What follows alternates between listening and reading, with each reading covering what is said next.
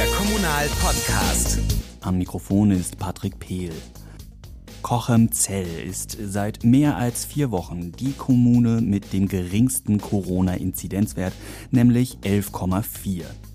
Trotzdem muss die Stadt die zentral beschlossenen Lockdown-Maßnahmen alle umsetzen wie es der Stadt dabei geht und wie die Stadt damit einen Umgang schafft, das möchte ich herausfinden, indem ich Manfred Schnur anrufe. Manfred Schnur ist Landrat in Kochemzell und ich bin jetzt mit ihm per Telefon verbunden. Hallo, Herr Schnur. Guten Tag. Sie sind Landrat in Kochemzell. Kochemzell war lange Zeit die Kommune mit der geringsten Inzidenz, nämlich eine Inzidenz von 11,4 pro 100.000 Einwohner. Und auf dem Niveau bewegen Sie sich ja aber schon seit mehr als vier Wochen. Ähm, wie haben Sie das denn geschafft? Ja gut, wir haben natürlich, äh, ich meine, die, die Pandemie geht ja nicht seit letzt, seit vier Wochen, sondern die Pandemie ist ja länger. Mhm. Die hat ja mittlerweile ein Jahr und wir haben vom ersten Tag an haben wir eine Strategie verfolgt. Das heißt, äh, dass wir jeden Fall auch betrachten, dass wir versuchen, Herde zu erkennen, wo sie herkommen, auch möglicherweise Zentren zu erkennen. Wir haben seit dem ersten Tag jeden Fall von Corona sofort auch nachverfolgt, auch mit Kontaktpersonen und das haben wir auch sehr intensiv gemacht. Wir haben auch sofort und immer getestet und wir haben und durchgehend getestet, auch das ganze Jahr über. Und wir haben natürlich auch dann ja, äh, Quarantäne begleitet, indem wir oder indem wir äh, versucht haben, auch immer täglich festzustellen, dass die Quarantäne auch eingehalten wird. Das ist ein ganz wichtiger Teil dessen, dass natürlich äh, Quarantäne ist schön, aber wenn die Leute unter die oder äh, aus dem Haus gehen, dann, dann ist das alles für die Katz. Deshalb war das auch ein Ansatz, den wir von Anfang an gegangen sind. Der zweite Teil war, und das müssen wir natürlich sehen, wir waren auch schon mal in der anderen Hitliste, dass wir auch schon mal mit den Indizes bundesweit mit in der Spitzengruppe waren.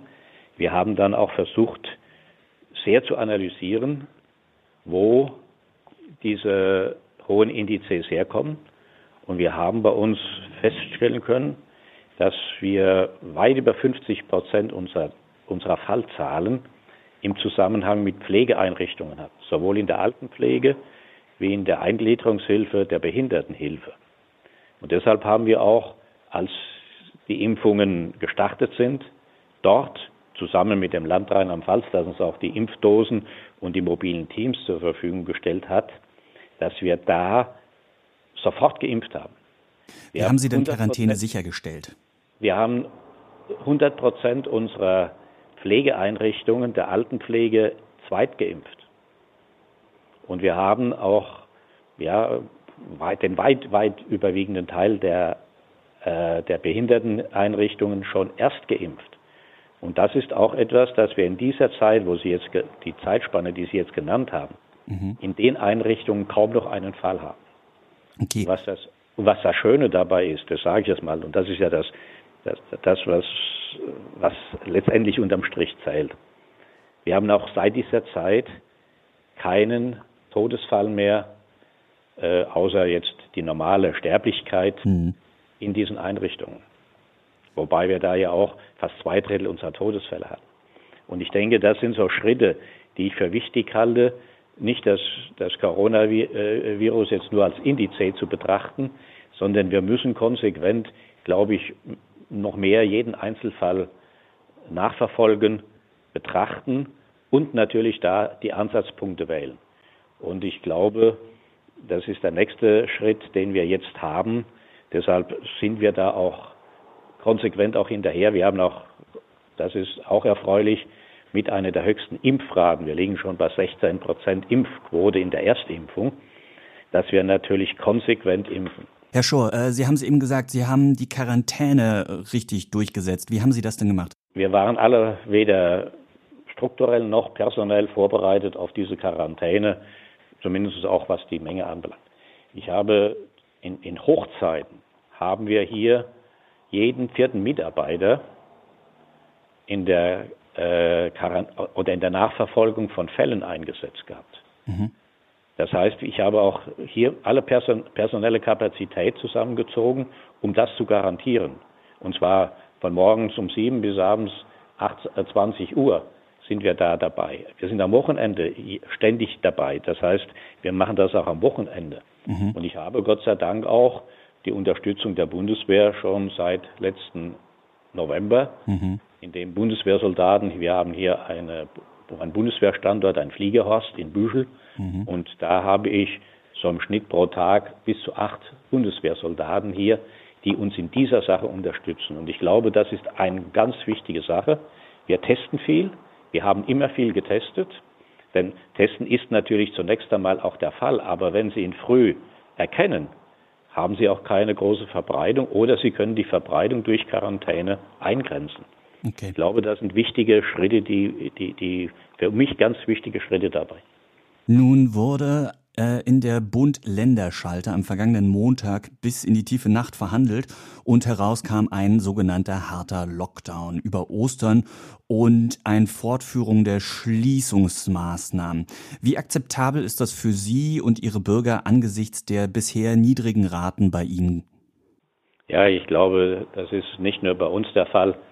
Äh, ich glaube, mittlerweile äh, ist es schwer, den Menschen generell noch diese Maßnahmen zu kommunizieren. Es geht zu lange und was natürlich meiner Meinung nach derzeit fehlt, ist eine Perspektive. Ich kann nicht nur von, von 14 Tagen oder drei Wochen zu drei Wochen die Maßnahmen verschlimmbessern, ja, oder immer wieder sagen, es geht nicht. Irgendwann müssen wir da zu Perspektiven kommen. Mhm. Entweder müssen wir mit dem Virus leben und müssen uns damit einstellen, wie wir unser Leben gestalten mit dem Virus in unserer Gesellschaft. Das ist ein Teil. Aber ich glaube, der, der, wichtigste, wesentliche Teil ist, und das sind die ersten Erfahrungen, die wir auch belegen können, sind, äh, dass wir das Impfen beschleunigen müssen. Mhm. Und wenn wir das nicht dem Menschen parallel dazu geben, dann werden solche Einschränkungen natürlich ja, für die Menschen unverständlicher. Und wie gesagt, ich kann es auch nicht verstehen. Ich komme ja aus, Kochum ist ja eine Touristenregion, mhm. dass es sicherer ist, in Malle Urlaub zu machen, wie bei uns, ja. Wobei ich jetzt nicht dafür bin, zu sagen, öffnen auf Teufel komm raus. Nicht, dass wir da uns missverstehen. Sehen Sie eine echte Perspektive für Öffnung in absehbarer Zeit? Also die Erfahrungen des letzten Jahres haben uns gezeigt, dass Hotellerie und Gastronomie betrieben durch verantwortungsbewusste Familien und äh, vom Berufsstand sicher sind. Wir hatten im letzten Jahr einen Urlaubssommer hier an der Mosel wie noch nie zuvor. Mhm. Aber, und das ist das, das Ergebnis, wir hatten nicht einen einzigen Corona-Fall in der Gastronomie, in der Hotellerie. Also Hygienekonzepte, das, ja, auch das Verhalten innerhalb der Gastronomie natürlich, klar, Ischgl-Verhältnisse wollen wir nicht haben, aber ich sage mal, Abendessen, gepflegte Gastronomie, auch, ich sage mal, in der Weinstube, das kann ich sicher machen. Mhm. Und wenn wir möglicherweise das auch verknüpfen mit, mit Tests, was, was ja angedacht ist, ich glaube schon, dass wir da Konzepte finden könnten, die uns ermöglichen. Wie helfen Sie denn Ihrer Wirtschaft gegebenenfalls? Ja gut, wir sind zunächst einmal haben wir ja keine direkten finanziellen Hilfen. Mhm. Haben natürlich im letzten Jahr, soweit es uns geht, über Entgelte und Stundungen und und und, haben wir natürlich alles mitgeholfen, damit jetzt keine Liquiditätsschwierigkeiten mhm. sind. Wir haben sehr stark beraten, sofern wir das konnten, auch angeboten über unsere Wirtschaftsförderung da äh, sind wir, äh, da sind wir, wir, wir stellen auch fest, dass die heimischen Banken, Volksbanken, Reif, äh, Sparkassen, äh, Raiffeisen, dass die auch bei ihren Leuten sind und alle Möglichkeiten mitgehen, damit Unternehmen, die eine Perspektive haben, auch wieder eine bekommen, ja, und nicht zwischendurch die Luft ausgeht, ja. Wie ist denn die Stimmung in der Stadt? Können Sie die Maßnahmen aus Bund und Land irgendwie noch äh, vermitteln oder erklären? Oder gehen die Kochemer langsam auf die Barrikaden? Ja, die Leute, das, das ist so. Wenn jetzt das Wetter gut wird und Ostern kommt, dann werden die Leute ungeduldig. Mhm. Ja, die, ja man, und wissen Sie, ich, hab, ich erlebe das jetzt so schon zum zweiten Mal, jetzt oder die letzten beiden Jahre, zumindest über Ostern. Mhm. Kochen ohne Touristen, die, die, gehören dazu. Ja.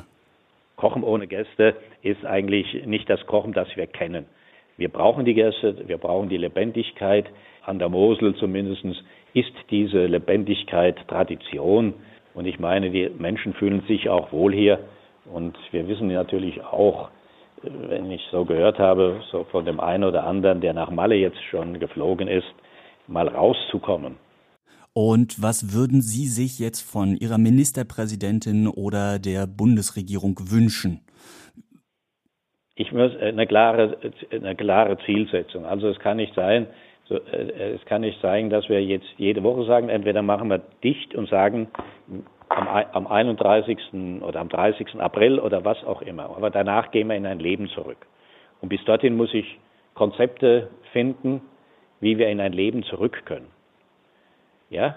Mhm. Aber das, das Vertrösten, die, die, Unsicherheit, wir können ja auch nicht hingehen und sagen von heute auf morgen, ich kann nicht, also sich vorbereiten auf eine Öffnung. Das habe ich im letzten Jahr erlebt. Da brauchen die Unternehmen mindestens eine gute Woche oder zwei Wochen, um sich da aufzustellen. Die haben ja die, die Mitarbeiter sind ja zurzeit in äh, Maßnahmen der Arbeitsverwaltung, ob das Kurzarbeit ist oder möglicherweise auch Arbeitslosigkeit ist. Die müssen die Leute wieder zurückkriegen. Die müssen sich im Warengeschäft eindecken. Die müssen möglicherweise auch, wenn neue Konzepte, die wir vielleicht entwickeln können, um was machbar zu machen, das müssen die auch vorbereiten.